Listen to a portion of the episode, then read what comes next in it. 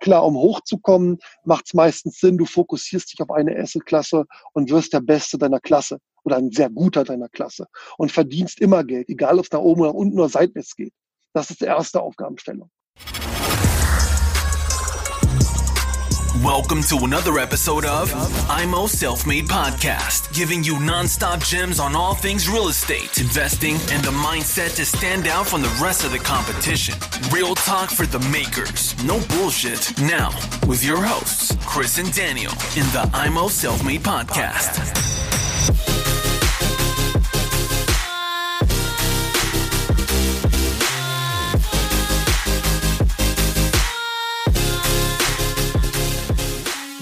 Und darf ich fragen, wie machst du es heute? Heute finanziere ich einen größeren Anteil. Manchmal voll, ähm, je nachdem, wie die anderen Objekte auch dastehen. Ähm, manchmal finanziere, also 80 Prozent, aber in der Regel nicht mehr als 80 Prozent finanziere. Also ähm, 20 Prozent, sage ich mal, finanziere ich mit EK-Mitteln maximal. Und früher habe ich wirklich teilweise 40, 30 Prozent EK bezahlt. Ah, krass, ja. Und negatives Eigenkapital, also negativen Cashflow, weil ich so schnell wie möglich letztendlich die Dinge abbezahlen wollte. Das heißt, ich habe dann meinen aktiven Cashflow, also den, wo ich Zeit gegen Geld getauscht habe, den habe ich dann halt umgemünzt in, in Sondertilgungen. Mhm. Ich habe, glaube ich, alles immer Sondertilgungen wahrgenommen, immer. Alles, was mhm. geht. Nochmal eine Verständnisfrage. Ein Immobilieninvestor hat ein sehr schönes Portfolio aufgebaut. Sagen wir mal zwischen 40 und 50 Einheiten. Mhm. Alle Objekte sind sehr schön Cashflow positiv. Er war mhm. sehr intelligent, hat sehr günstig eingekauft, weil der mhm. Markt im Prinzip äh, äh, für die Immobilie, also pro Wohnung, mehr verlangen würde. Äh, er kann definitiv seine monatlichen Kosten damit decken, also seine Fixkosten. Und es bleibt noch ordentlich übrig. So. Aber die Objekte sind, ich sag mal so, zwischen 70 bis 90 Prozent noch beliehen. So, die, ja. die Objekte, die Zinsfestschreibung ist noch, so, die nächsten fünf bis sechs Jahre laufen die ja. noch genau und er ist ein ganz normal Angestelltenverhältnis. Ja. Er braucht im Prinzip sein Angestelltengehalt gar nicht, weil das, was bei der Immobilie unterm Strich übrig bleibt, reicht aus. Hm, Würdest du Frage, sagen, kann er raus, ja oder nein? Ja, das, äh, die Frage, die er klären muss, ist halt, ob er, also die Frage, wie lange die Finanzierungen laufen und ob die Bank ähm, ihn dann ähm, überhaupt weiter finanzieren würde ohne sein Anstellungsverhältnis. Weil letztendlich stellt die Bank ja auf zwei Bonitäten ab. Die stellt ab auf äh, deine monatliche Tragfähigkeit und sie stellt halt ab auf dein Eigenkapital. So, und äh, die Frage ist, wie hoch ist der Cashflow, wie hoch sind deine laufenden Kosten? Und da würde ich auf jeden Fall mal simulativ mit der Bank ein Gespräch führen, ähm, ob die dich auch ohne Job finanzieren. Wenn sie sagen nein, dann bist du nicht frei. Okay, dann heißt weiterhin als Angestelltenjob dann musst du ja. Das heißt, dann musst du deine Strategie verändern. Dann musst du vielleicht mal ein paar Buden verkaufen, um den Eigenkapitalanteil zu erhöhen, dass die Banken sagen, wir finanzieren dich dann auch. Weil letztendlich bist du 100 Prozent angewiesen auf die Kooperation mit den Banken. Wenn du dich zum Beispiel selbstständig machst, bekommst du die ersten drei Jahre in der Regel keine Finanzierung. Mhm. Weil du dann einfach in ein anderes Risikocluster fällst. Und das muss man halt auch berücksichtigen ne, beim Investment. In dem Moment, wo du dich selbstständig machst, kriegst du in der Regel erstmal keine Bankenfinanzierung. Ja, leider ja, ja, habe ich auch ja, sehr, sehr ja. oft gehört. Also ich will es mal anders formulieren, wenn du eine Million auf dem Konto hast und kriegst, hast keine laufenden Einkommen, dann glaube ich, wird es gar nicht so einfach sein, eine Immobilienfinanzierung zu kriegen. Auf der anderen Seite bist du bei Siemens angestellt und hast deine 4, 5 brutto und hast kein Eigenkapital, dann glaube ich, kriegst du wahrscheinlich eine Finanzierung, wenn du es wenn gut machst. Wahnsinn. Wahnsinn. Ne?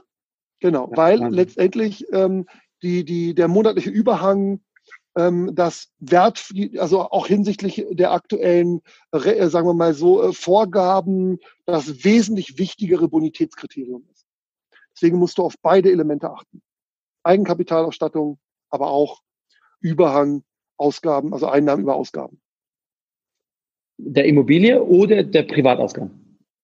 Ähm, erstmal prinzipiell, wenn du privat finanzierst, dann wird ja alles mit zusammenaddiert. Ne? Da geht auf der einen Seite gehen sie hin und sagen, da geht man hin, sagt, okay, das sind meine Ausgaben, meine monatlichen und das ist mein Gehalt. Und ähm, auf der anderen Seite hast du deine ganzen ähm, monatlichen ähm, Darlehensverpflichtungen plus die Hausgeldzahlungen auf der einen Seite und auf der anderen Seite halt deine Netto-Kalteinnahmen, deine Geldmieten und ähm, beides äh, letztendlich ähm, wirkt ja dann zusammen. Ne? Umso höher dein aktiver Cash oder aktiver und passiver Cashflow ist, umso besser deine Bonität. Und das muss man, bevor man seinen Job aufgibt, würde ich das sauber mit der Bank abklären, ob du dann immer noch kreditwürdig bist. Weil nicht, dass ein mhm. Kredit ausläuft, der vielleicht, eine erste Immobilie läuft vielleicht noch zwei Jahre und dann brauchst du eine Anschlussfinanzierung und dann kriegst du vielleicht keine. Weil du schon ja, zu viel rausgegangen bist. Genau. Weil, weil du gerade Gründer, weil du gerade Gründer bist, weil du den Status des Gründers hast. Also das heißt, wenn du als Angestellter rausgehst, bist du dann Gründer sozusagen? Naja, wenn du gar nichts bist, bist du Privatier.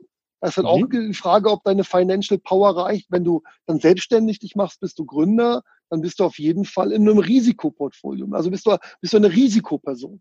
Mhm. Und das würde ich sagen, verschlechtert deine Bonität auf jeden mhm. Fall. Wenn du als ich, ich, ich mache ja viel Gründungsberatung, da ist im Prinzip so, wenn du einen Kredit von der Bank willst, musst du dir vor der Gründung Geld holen. Du kriegst einmal Geld oder einen Kredit und das ist vor der Gründung. Danach bist du drei bis fünf Jahre auf dich selber gestellt, nach Finanzierung in der Regel kaum möglich. Also das heißt, das heißt, du musst am Anfang gut nachdenken. Gut nachdenken, also gut planen. Ja. Gut planen. Würdest du sagen, dass du weiterhin finanzierbar bist, unabhängig, ob du eine vermögensverwaltende GmbH hast oder als Privat? Oder würdest du da auch nochmal unterscheiden? Wenn ja, die, wird einfach mit dazu, die wird einfach mit dazugenommen. Okay. Letztendlich ist es ja so, wenn du beherrschender Gesellschafter bist einer GmbH, dann bist du ja de facto kein Angestellter, sondern du wirst ja dann gesehen wie als Unternehmer. Also wird die Bank letztendlich auch, um deine Bonität zu checken, die GmbH mitprüfen müssen. Mhm. Logisch, weil du ja 100% abhängig bist auf das, vom, vom Ergebnis der GmbH. Mhm. Ja? Wenn dir die GmbH nicht gehört und die gehört deinem Kumpel, dann bist du Angestellter. Dann hast du überhaupt keinen Stress. Weil nach drei Monate, wenn nach, nach drei Lohnzetteln plus außerhalb der Probezeit kriegst du jede Finanzierung. Ne, wenn der, sag mal so, wenn du über 1800 netto bist, sage ich jetzt mal so. Jede Finanzierung ja. ist übertrieben, ne? aber du verstehst, was ich meine. Ja, ich verstehe. Ja. Genau, wenn du aber Unternehmer bist, dann werden härtere Maßstäbe angesetzt. Hm. Ja. ja. ja also ich würde sagen, drei, drei Jahresbilanzen sind genauso gut wie drei Lohnzettel außerhalb der Probezeit. Wahnsinn. Was für ein Vergleich. So ja, aber so ist das. So ist das ähm, viele wissen gar nicht, ich ähm, besitze ja oder mitbesitze ja noch so eine Minibank, die meinen Mikrofinanzierer, da vergeben wir Kredite an Existenzgründer und das mit Hilfe des Staates, das ist ein tolles Programm, das Mikrolending. Warum machen wir das? Ja, weil es dann Marktversagen gibt. Das, weil wenn du Kleinunternehmer bist, du machst nicht so viel Gewinn, dann kriegst du. Oh nein, bitte da, nicht. Äh, sorry, das hast einiges rauszuschnippeln, tut mir leid. Nee, weil Kein du äh, letztendlich da, weil du Kleinunternehmer bist und äh, letztendlich dann nicht kreditwürdig bist. Und dann können die Banken dir auch keinen Kredit geben. Das ist einfach Marktversagen. Eine Bank braucht so sieben Stunden, um Unternehmer zu bewerten. Und wenn der Bank bei 100, ich weiß auch nicht, warum es immer blockt, weil der bankeninterne Satz bei 100 Euro die Stunde liegt äh, und die sieben Stunden braucht, dann äh, hat die Bank 700 Euro Kosten. Wenn sie dann bei 10.000 Euro zwei Prozent nimmt, ne, dann haben sie 200 Euro Einnahmen. Wie soll das gehen? Und deswegen gibt es da ein Marktversagen. Und die Lücke hast du gefüllt als Unternehmer. Und genau die Lücke haben wir unternehmerisch gefüllt. Nicht nur ich, es gibt, glaube ich, 10 oder 20 Mikrofinanzinstitute in Deutschland. Das ist ein, Markt, das Marktversagen und das ist ja auch Social Entrepreneurship, wenn du quasi dieses Marktversagen versuchst zu kompensieren und da mhm. Lösungen anbietest. Deswegen sage ich, ja, ich bin nicht nur Immobilieninvestor, ich habe auch Spaß am Unternehmertum. Ja, im Prinzip, wenn du, wenn du Immobilieninvestor bist, dann bist du ja wie ein Unternehmer. Also ich, ich betrachte jede meine Wohnung als, als, als kleines Unternehmen. Ja, das sind alles Freiberufler, die für dich laufen. Ich finde auch ähm, Immobilien, ich finde auch Investitionen in Immobilien ist kein Investment. Ich würde eher sagen, das ist ein Mikrobusiness. Ne, du hast drei Stellhebel, du hast den Vermieter, die Finanzierung und den Einkauf ne, ähm, und ein bisschen das Management. Und äh, diese drei Stellhebel gibt es intelligent aufeinander abzustimmen, damit die Party läuft.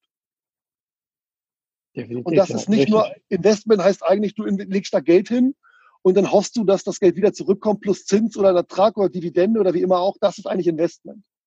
Ne? Aber Immobilien ist schon ein bisschen mehr. Ja. Du musst es ja auch clever, du willst es ja auch clever bewirtschaften. Ich finde es auch super, ja, dass du Einflussmöglichkeiten ich, hast. Ich finde das klasse, weil du, du beleuchtest die, die, die Thematik komplett auf einen komplett anderen Blickwinkel. Das, das sieht man so auf YouTube, Podcast so gar nicht. Finde ich sehr, sehr gut. Danke dafür. Du Gerne. siehst das mit deinem Wortschatz plus noch deinen Gedankengänge, beleuchtest du im Prinzip die Immobilie komplett anders. Ja, ich finde es auch charmant, wenn man als Immobilieninvestor, ich sag mal, ein bisschen fremd geht und sich auch andere Assetklassen anschaut. Also wenn man mal schaut, okay, weil wenn du nur Immobilien investierst, bist du ja auch recht einseitig unterwegs. Ne? Hat ja auch wiederum Risiken, sage ich jetzt mal so. Und Diversifikation heißt ja auch, dass du in verschiedene Assetklassen dann auch irgendwann mal anfängst zu investieren. Klar, um hochzukommen, macht es meistens Sinn, du fokussierst dich auf eine Assetklasse und wirst der Beste deiner Klasse oder ein sehr guter deiner Klasse und verdienst immer Geld, egal ob es nach oben oder unten oder seitwärts geht. Das ist die erste Aufgabenstellung. Aber dann irgendwann macht es auch Sinn, mal über den Tellerrand hinaus zu gucken und vielleicht dich als Unternehmer mal zu bewegen oder vielleicht auch in Aktien zu investieren, wenn du Spaß hast, um einfach dann äh, ein bisschen zu diversifizieren oder auch außerhalb von Deutschland zu investieren und so weiter und so fort. Das ist auch charmant. Ja, definitiv. Ich folge dir auf YouTube. Ich weiß, was du genau magst. Kannst du gerne mal ein ja, bisschen ja. ansprechen.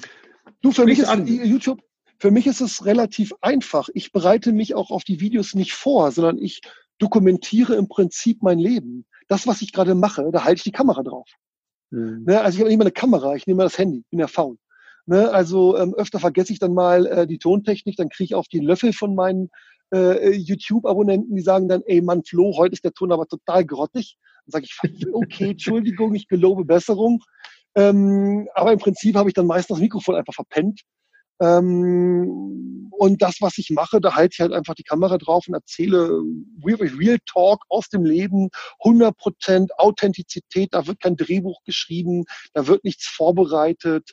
Ähm, es gibt ein bisschen eine Agenda, weil ich mag es nicht, wenn Leute ohne Agenda plaudern, dann ist das oft ein bisschen Zeitverschwendung und die dann so vom Pontius zu Pilatus kommen.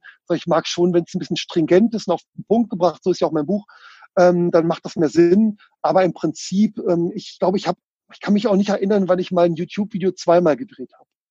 Ne? Mhm. Also wirklich draufgehalten, abgedreht, fertig ist. Und wenn ich mal einen Box setze oder so, dann bleibt er drin, weil ähm, ich verdiene ja mein Geld nicht mit YouTube. Das ist einfach, was mir Spaß macht. Ja, denke denk ich auch, definitiv. Super. Wenn ich vorhin dich richtig verstanden habe, dann bist du ein Fan der direkt zu Banken geht und mit Banken Geschäfte macht. Du gehst nicht ja, über Finanzvermittler. Nee, gar nicht. Weil, schau mal, das Problem ist doch, du verlierst das, was man früher als Relationship Banking genannt hat. Die Beziehung zu deinem Banker. Da geht ja extrem viel Feedback flöten. Wenn du ein freundschaftliches Verhältnis zu deinem Banker hast, dann sagt er dir genau, wie dein Portfolio ist, dann gibt er dir Rückmeldungen, dann gibt er dir Tipps zur Bilanzanalyse und er äh, gibt dir vielleicht dann auch bessere Konditionen, weil er weiß, ey, er hat mit dir keinen Stress, ihr beide kennt euch, du weißt genau, was er will. Das ist wie so eine gute Beziehung, mit, weißt du? Die hat oft mal mehr Reiz, als wenn du für jede Finanzierung zu einer neuen Bank gehst. Ne, also äh, da geht's ja auch immer wieder von vorne los. Dann müssen die dich einwerten, das dauert Zeit. Also ich finde, es hat was, ähm, wenn man eine gute Beziehung zu seinem Finanzmann hat. Ich sage immer, du brauchst drei Leute. Du brauchst einen guten Buchhalter, einen guten Finanzier und einen guten Rechtsanwalt. Ne, dann läuft die Hütte. Und ähm, die solltest du dir selber aufbauen. Und wenn du halt einen Finanzmittler dazwischen hast, der schreibt dann dein, der schreibt dann deine, sorry, der schreibt dann deine Anfrage aus, dann hat das definitiv meiner Meinung nach eine andere Qualität. Mhm. Ja. Also ich mag das ähm, zu wissen, wo ich stehe. Was tust du für die Pflege des, des Bankmenschen? Ich gehe. Nein, wiederhole bitte. Wiederhole nochmal ähm, bitte. Gerne. Also was tue ich für die Pflege mit meinem Bankmenschen? Ich gehe ab und zu mit dem Essen. Ich verstehe mich einfach gut. Wenn du öfter Finanzierungen hast, dann musst du ja nicht jede Woche einmal anrufen. Dann rufst du sowieso andauernd an. Du was sagst, du, ich habe da was Neues, kannst mir helfen. Ne? Und du rufst einfach erstmal an und klärst das kurz am Telefon, weißt du? Und statt den ganzen Kram und das ganze Papier reinzutragen, um dann vielleicht drei Wochen zu warten oder eine Woche, um zu wissen, ob du es kriegst, nee, rufst du an und sagst, du, pass auf, Matthias oder ähm, Stefan, ähm, hier, pass auf, folgende Verhalten, ich brauche das und das und das und das, geht das noch? Dann guckt er kurz auf meine Zahlen und sagt, ja, schmeiß rüber, kein Problem, kriegen wir hin. Ne, sag ich, okay, Finanzierung steht, das war's. So, ähm, und ich weiß dann auch, weil man die Leute lange kennt, ob das wirklich funktioniert oder eben nicht. Hm. Und das ist toll. Ne? Ja, und äh, bei einem Finanzmittler, der sagt dir natürlich auf jeden Fall, ich krieg's hin, immer super, und am Ende sagt er dir da, oh, doch nicht geklappt. Ne, weil der mhm. muss sich ja bei Laune halten und da habe ich keinen Bock drauf. Mhm. Ja, ne, sondern ähm, ich will selber das Feedback. Ich will selber wissen, wo es bei mir hakt. Ich will mhm. selber wissen, wo er Probleme hat. Und dieses Wissen ist mir wichtig. Und deswegen bin ich ein mhm. absoluter Freund von Relationship Banking. Definitiv, ja, cool, absolut cool. Hast du, aber mit wie vielen Banken arbeitest du? Bist du dabei nur eine oder hast du zwei, drei nee, nee. Portfolio? Ja, also wenn das, wenn du zu, wenn du, sag mal so, das Engagement bei einer Bank zu groß wird, dann macht es irgendwann Sinn, auch mal eine zweite Freundin aufzubauen. Oder wenn die eine zickt, dass du noch eine zweite sofort hast, die da Spalier steht. Und du wirst ja für eine Bank auch mit der Zeit immer ein größeres Risiko stellst du da. Mhm. Ja, und da macht es einfach Sinn, die Bank zu, also eine andere Bank mit dazu zu nehmen. Und ich denke sogar deine eigene Bank findet das gut, weil letztendlich ja das Klumpenrisiko auch für die Bank sich reduziert. Mhm. Ja, also von daher gewinnen ja alle. Ähm, das heißt, du hast dann quasi eine Konsortialfinanzierung über mehrere Banken und da freuen sich die Banken, stellen sicherer da und du auch. Ist gut. Ja, definitiv. Und wenn die Bank mal ihre Politik verändert oder selber mein Problem ist und sagt, okay, die nächsten drei Wochen machen wir jetzt mal keine neuen Baufinanzierungen oder so, weil wir haben jetzt genug, wir müssen jetzt mal gucken, unser Portfolio bereinigen oder das mal gucken, was wir überhaupt haben oder eine Analyse fährt, dann kriegst du halt keine Finanzierung, wenn du nur eine Bank hast. Hm. Oder alles im Urlaub oder da ist die Epidemie ausgebrochen. Das hat man manchmal auch irgendwie alle krank. ne, äh, ja, Weihnachten. Genau. Dann ist es einfach top, dass du woanders auch noch anrufen kannst, wo vielleicht alle gesund sind. Ja, definitiv. Bist, bist du ein Fan von klassischen Annuitätendarlehen oder baust Nur. du da noch andere? Nur. Nur. Ich mache, also umso einfacher, umso besser. Mein Lieblingsdarlehen ist zehn Jahre, 5% Tilgung, äh, Annuitätendarlehen mit der niedrigstmöglichen Tilgung. Und mit Sondertilgung, 5%. Okay. Also zehn Jahre, Gefühl, zehn Jahre fest, ja, richtig? Ja, ich habe das Gefühl, damit kann ich jedes Problem lösen. Weil, schau mal, was passiert, wenn die Zinsen steigen? Also ich glaube nicht, dass die Zinsen mehr steigen in unserem aktuellen Finanzsystem. Dafür ist es zu kaputt. Ähm, aber früher hat man ja immer Angst gehabt, dass die Zinsen steigen. Jetzt ist die Frage, wie gehst du damit um? Wenn du äh, zehn Jahresdarlehen äh, hast, dann, wenn die Zinsen steigen, ja, dann hast du das Problem oft ja erst in acht Jahren oder so. Ne? Heißt, wenn du noch am Anfang deiner Finanzierung stehst, hast du ja eine Menge Möglichkeiten, das zu machen. Wenn du Sondertilgung vereinbart hast, dann kaufst du eben erstmal nichts mehr Neues und setzt halt ein Turbo in der Sondertilgung ein, damit letztendlich nach zehn Jahren der Kreditauslauf niedriger ist. Und dann stört es dich auch nicht, wenn die Zinsen von zwei auf vier Prozent gestiegen sind. Na gut, stören nicht, ist jetzt übertrieben, aber es trifft dich nicht, weil du letztendlich über Sondertilgung einfach das Darlehen abgetilgt hast und damit das Risiko nivelliert hast. Ne? Oder du hast manchmal die Möglichkeit, in, zum Beispiel wenn du Sparkassen finanzierst, hast du auch die Möglichkeit, dreimal in der Kreditlaufzeit auch deine monatliche Tilgung zu verändern. Da kannst du auch nochmal vielleicht ein, zwei Prozent draufsetzen, plus die fünf Prozent Tilgung. Also da kannst du schon Rambazamba in der Hütte machen. Wenn du ähm, mit deinen drei Prozent Standardtilgung und nochmal ein Prozent Tilgung drauf, also eins und Sondertilgung, dann kriegst du neun Prozent im Jahr. Also wenn du da Vollgas gibst, ne, da ist nach zehn Jahren nichts mehr da. Und damit kannst du jedes Risiko kompensieren. Auf der anderen Seite ist es so, wenn du am Ende des Annuitätendarlehen bist und eine Zinssteigerung ist da, dann machst du einfach ein Forward-Darlehen. Also habe ich auch kein Problem. So. Probleme hast du, finde ich, also, und der Vorteil ist, du stehst nicht ständig bei der Bank. Wenn ich jetzt überall drei Jahresfinanzierung habe, Mann, da muss ich jeden Tag mit der Bank reden. Ja, wenn du 40, du hast das 40 Objekte und alles finanzierst du drei Jahre, kannst du jeden Tag einen neuen Kreditvertrag unterschreiben. Du, ich habe noch andere Hobbys. Ne, also ähm, deswegen finanziere ich eher gern lang.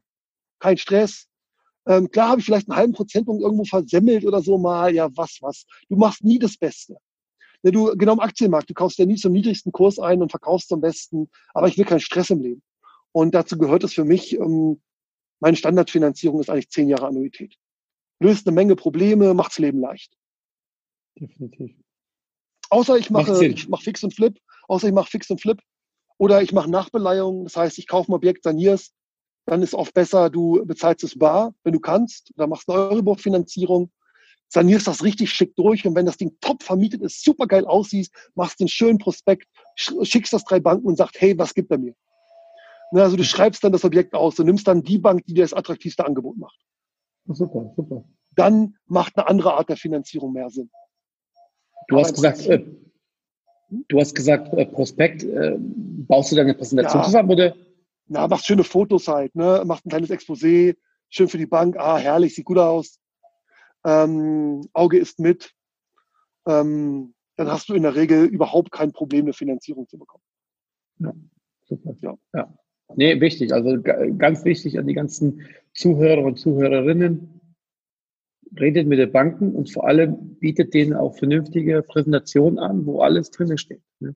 Kein Stress. Prediger. Wir hätten schon gern, wir hätten schon gerne Arbeit. Wer hat schon gern Mieter, die mit dir zwei Stunden über ihre äh, Buchstabensuppe reden will? Am besten mhm. ist doch der Mieter, der kommt, unterschreibt einen Mietvertrag und du hörst zehn Jahre nichts.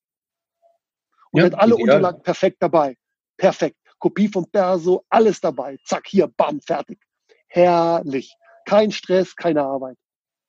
Definitiv. Und genauso ist bei der Bank. Der, der komplett mit dem kompletten, der, der, der, der jeden Tag eine Unterlage schickt. Ach, hier das noch. Ach, hier das noch. Ach, hier das noch. Wie nervig.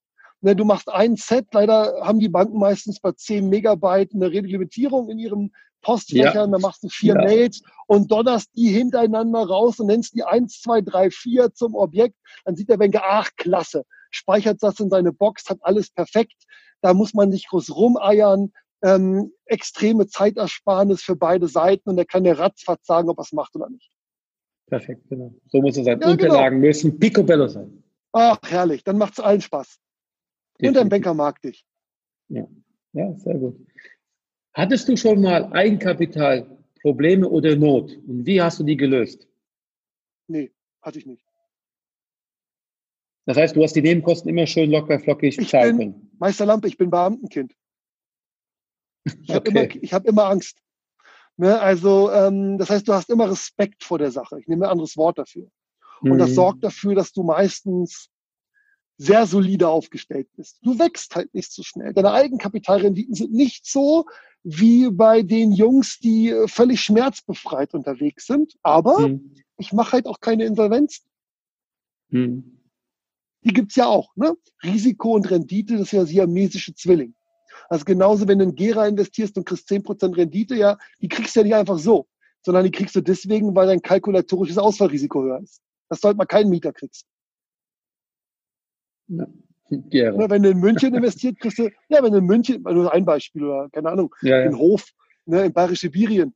Ähm, auf der anderen Seite, wenn du in München investierst, kriegst du zwar nur ein Prozent Rendite, aber der Mietausfall halte ich für relativ ausgeschlossen. Wobei ich sagen muss, ich hatte selber auch noch nie einen Mietausfall. Mhm. Und das seit 15 Jahren. Ja. ja, das ist meines Erachtens die ganzen Mietnomaden-Geschichten, die es da so gibt, dieser kursiert, ist meines Erachtens, das ist so gering. Klar kann ja, ich das es gibt, aber damit musst du umgehen. Es gibt, es gibt schon Opfertypen. Ne, also wenn man im Fernsehen dann so sieht, dann siehst du so ein älteres Pärchen, weißt du, die kriegen kaum die Zähne auseinander und dann ist der, ist der Mieter ein Rocker, zwei Meter groß, 50 Kilo schwer mit Kampfhund. Du, da hast du als Vermieter nichts zu lachen, ne? Ja, ja definitiv. Der geht, der geht dann Gassi an deinem Zaun vorbei. ja, so sieht's aus, ne? Ja, ja, da hast du nichts zu lachen, so ist das Leben. Ne? Und das sind dann auch die typischen Opfertypen. Ne, wenn der nicht bissig ist und hat sich ein gutes Konzept als Vermieter daraus zurechtgelegt, dann kann das ruhig passieren, dass solche Leute ihm dann auf der Nase tanzen. Ja. Man ist immer fair, klar, man ist immer fair, aber wenn der andere unfair spielt, dann solltest du auch ähm, ganz schnell im dritten Gang schalten können. Genau. Und definitiv die Grenzen aufzeigen können. Auf jeden Fall. Und dann merkt der andere auch, okay, mit dir spielen macht keinen Spaß. Ne? Und dann halten sich beide an die Regeln und dann hat man keinen Stress. Dann passt das. Genau. Ja. Wie kommt man Aber am besten ein, an? Oh, Entschuldigung, ich habe dich unterbrochen. Aber das deutsche Recht ist ja eher so, dass es eher den Vermieter zum Opfer machen kann als den Mieter. Hm. Naja, in Amerika ist halt seine Miete nicht fliegst du raus. Also kein Risiko. Hm. In Deutschland kannst du schon ziemlich lange rumknödeln. Also als Mieter, wenn du es drauf anlegst. Na, da, da kannst du dir schon was einfallen lassen, wenn du kreativ bist. Da fängst du erstmal an, ähm, Schäden zu definieren, die es gar nicht gibt und so, teilst deine Miete nicht. Und dann, also da kannst du dich schon richtig schön in die Beweislast bringen. Und also wenn du, wenn du gut drauf bist und bist da ein bisschen clever, dann kann man den Vermieter schon ärgern. Ne? Also irgendwann musst du auch raus, aber äh, kann man schon, äh, kann man sich schon mal was einfallen lassen. Ne, die Küche vom Vermieter verkaufen und so, obwohl sie dir gar nicht gehört. Also gibt schon lustige Dinge, wenn man Bock ein bisschen drauf hat.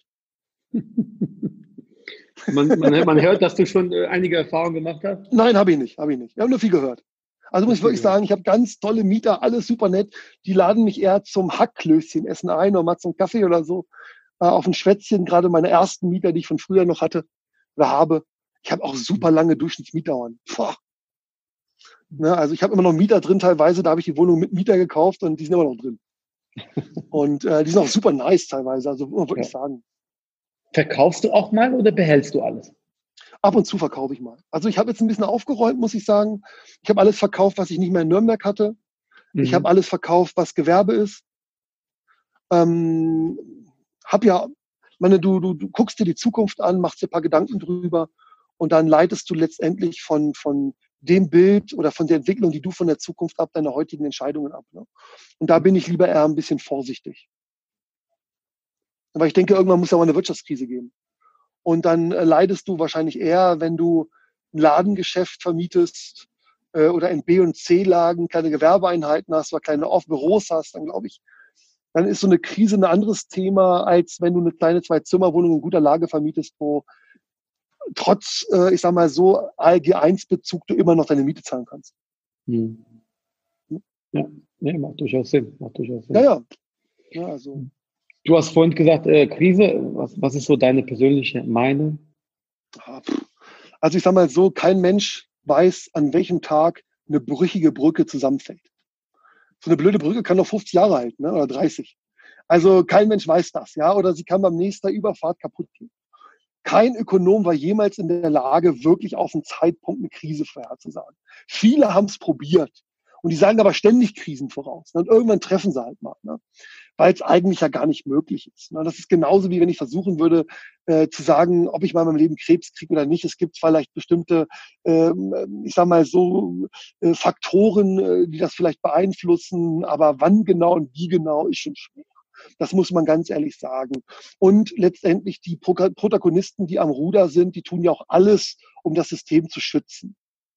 Und du weißt auch nicht, was alles bedeutet. Also da kann man schon recht viel ins Feld ziehen. Guck dir mal Japan an, ne? da läuft die Party 30 Jahre lang schon. Also pff, du kannst schon auch Situationen ziemlich lange ziehen, wie so ein Kaugummi, vor allem wenn du an der Druckerpresse sitzt. Aber was ich beobachte ist, dass die technische Disruption anfängt zuzuschlagen. Ich, also erst hat den Bankensektor getragen, das ist ja nicht nur weil die nur wegen der Nullzinspolitik, weil die Probleme haben. Das stimmt ja nicht. Die haben auch eine Menge Probleme wegen den ganzen Tech-Startups, den ganzen Fintechs ne, die ihnen das Leben schwer machen, die ohne Kontoführungsgebühr unterwegs sind, die Auslandsüberweisung günstiger machen, die teilweise wesentlich innovativer und besser drauf sind. Dadurch hast du halt viele neue Wettbewerber am Markt.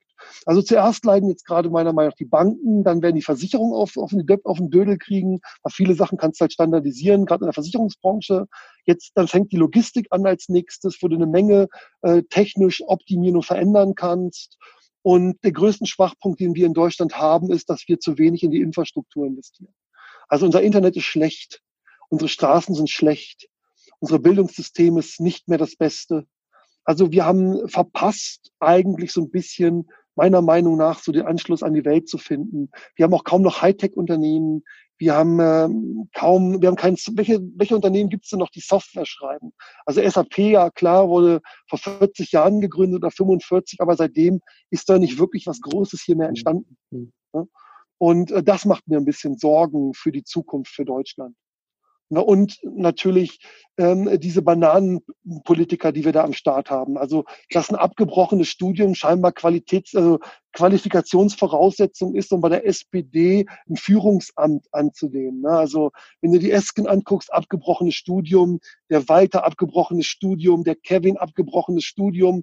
Und das ist dann die Qualifikation, um eine Führungsrolle zu übernehmen bei einer politischen Partei in Deutschland. Also da kriegst du echt das Heulen. Ne? Oder äh, die Frau von der Leyen, erst als Arbeitsministerin, dann Verteidigungsministerin und hast noch niemals einen Schuss auf einer Zwille abgegeben. Also das ist schwierig zu verstehen, muss ich sagen. Für jemanden, für den Wissen und ähm, auch ist immer so, das hat für mich auch was mit Ehre und Respekt zu tun vom Amt. Dass wenn du etwas nicht kannst, dann machst du es bitte auch nicht. Ja, also ich fange jetzt ja auch nicht an, ähm, Elektrizität in einem Mehrfamilienhaus zu installieren, ähm, ohne eine Qualifikation dafür zu haben. Ne? Und das hat auch was, finde ich, mit Respekt vor, Äm vor Ämtern zu tun. Und das, das beobachte ich ziemlich kritisch, muss ich sagen, dass wir da einen extremen Fachkräftemangel an der politischen Spitze haben. Und ich habe auch noch nie gehört, dass Enteignung von Wohnraum neuen Wohnraum schafft. Oder dass man durch Mindest, oder dass man durch Mindestpreise einen Anreiz für Investoren schafft, neue Wohnungen zu bauen. Also, Und auch die Klientel von der SPD, das sind ja keine Leute, die Wohnraum und, und Arbeitsplätze schaffen. Ne? Das sind ja eher die Umverteiler, die von anderen was nehmen wollen, aber selbst oft nichts aufbauen. Ne? Und das ist, glaube ich, nicht das Klientel, mit dem man, ich sag mal, richtig rocken kann. Ja, definitiv. Und das macht mir ein bisschen Sorgen. Und das macht mir ein bisschen Sorgen. Ich denke, da sind wir nicht auf einem guten Weg im Moment. Aber vielleicht ändert sich ja wieder. Was meinst du, wieso ist es dazu gekommen? Also wieso haben wir im Prinzip wenig innovative Firmen, die in Zukunft ja gebraucht werden? Wieso haben wir das nicht in Deutschland? Sind wir also, zu feindlich gegenüber Unternehmer oder Gründer? Also ich denke, es gibt so ein drei- oder vierfache Effekt. Erstens sind wir recht satt. Man nennt sowas ja auch die spätrömische Dekadenz. Schon bei uns haben alle eine Wohnung über den Kopf, alle haben was zu futtern und äh, egal, ob du gerne rauchst oder andere Alkoholiker Drogen zu dir nimmst, das kann sich jeder leisten. Ähm, kannst also dein Leben eigentlich relativ ohne groß nachzudenken äh, frönen hier in Deutschland. Die meisten geht jedenfalls so. Und dann entwickelt sich, glaube ich, auch so eine Art Wurstigkeit statt ein Hunger. Zweitens, unser Bildungssystem, glaube ich, ist extrem schuld dran, dass wir eigentlich nicht Individualität fördern, also, dass wir bestimmte Talente versuchen zu unterstützen, dass wir Einzelförderung machen, sondern wir versuchen alles gleich zu machen. Und das hat so ein bisschen sozialistischen Tendenz. Alle haben das Gleiche, aber alle wenig halt. Ne? Und ähm, das fördert ja auch nicht. Also die Leute reden nicht über Geld, sie, sie haben Angst, ein schönes Auto zu haben, wenn sie SUV fest, dass er momentan zerkratzt wird. Ähm, und das sind ja alles Sachen, die ja nicht dafür sorgen, dass du äh, Gas gibst letztendlich, weil du ja überall eher der, der, der am gleichsten ist, ist, glaube ich, so den, der in Deutschland am höchsten hochgehoben wird. Das ist der Beste, ne, der nirgendwo auffällig ist. Das ist, glaube ich, so, dass, dass der Paradedeutsche, den man sich im System wünscht, wirkt jedenfalls so auf mich. Hm, aber die Vollgas geben wollen, die Karrieristen, die, die Bock haben auf Leistung, für die bietet das System einfach auch nicht viel. Ne, die werden hoch besteuert. Die letzten zehn Jahre, was hat denn die Regierung angeboten für Leistungsträger? Was denn? Nix. Ne, also ähm, da ist ja nichts drin, keine steuerlichen Motivationen, ganz im Gegenteil. Also ich glaube, das Anreizsystem ist schlecht für Leistungsträger. Ähm, ich glaube, dass, dass das höchste, also unser, unser, unser Bild vom perfekten Bürger in Deutschland ist der durchschnittlichste Mensch überhaupt. Das ist der perfekte. Und da ist halt, ja, das, das, das, das motiviert halt nicht. Ne? Das ist halt nicht so wie in Amerika, wenn du was geleistet hast, hast ein dickes Auto, kommt jeder an. Was für eine geile Karre, Alter. Hast bestimmt richtig was gerissen. Wow. Sondern nee, also letztens ähm, habe ich mal geschrieben, dass ich jetzt in eine Rolex investieren will als Investment. Und da hat einer geschrieben, du Flo, ich finde dich jetzt unsympathisch. Ne, weil jetzt scheinst du ja so ein dekadenter Typ zu sein, der jetzt irgendwie auf Statussymbole geht und äh, dem jetzt ähm, ja äh, das wirklich Wesentliche im Leben gar nicht mehr wichtig ist. Und das ist so der Klassiker. Da habe ich schon echt viel drüber nachgedacht, ob das nun wirklich so ist, welches oberflächlicher Penner. Ne, aber das ist der erste Schmuck, den ich jemals in meinem Leben investiere. Und das eigentlich nicht, äh, um ihn jeden Tag zu tragen, sondern eigentlich als Investment. Aber schau, ne? Ähm, ähm, dann überlegst Direkt du dir lieber, okay, mal lieber ein bisschen flach. Dann wird's halt doch nur die, die Watch für 50 Euro. Wobei ich keine Uhren trage, ich mag das eigentlich nicht so so ein Klimpelpimp am Handgelenk, das stört nur. Ja, definitiv. Also, pff, wenn ich wissen will, wie spät es ist, gucke ich auf die, gucke ich aufs Handy. Ja. Ne, also. Aber, aber ich denke, es macht durchaus Sinn, eine Rolex als Investment zu haben, weil ich habe auch schon ja, ja, also vor die meisten, dass das gar nicht mal so dumm ist. Nee, das ist super. Also definitiv gutes Investment, wenn du die richtigsten, richtigen Modelle hast. Wie bei Immobilien. Ne? Alle Immobilien sind auch nicht gut. Sondern da musst du auch schon ein bisschen segmentieren und ein bisschen Cherry-Picking machen. Ja. Sag doch mal, wie bist du eigentlich zu deinem Mindset so gekommen, den du jetzt hast? Hattest du einen Mentor gehabt? Hast du jemanden, wo, wo, du, wo du danach geschaut hast? Thanks for tuning into IMO Self Made Podcast. Make sure to subscribe so you don't miss any future episodes. Leave a five star review and share this podcast to anyone that needs that kick of real estate motivation they need.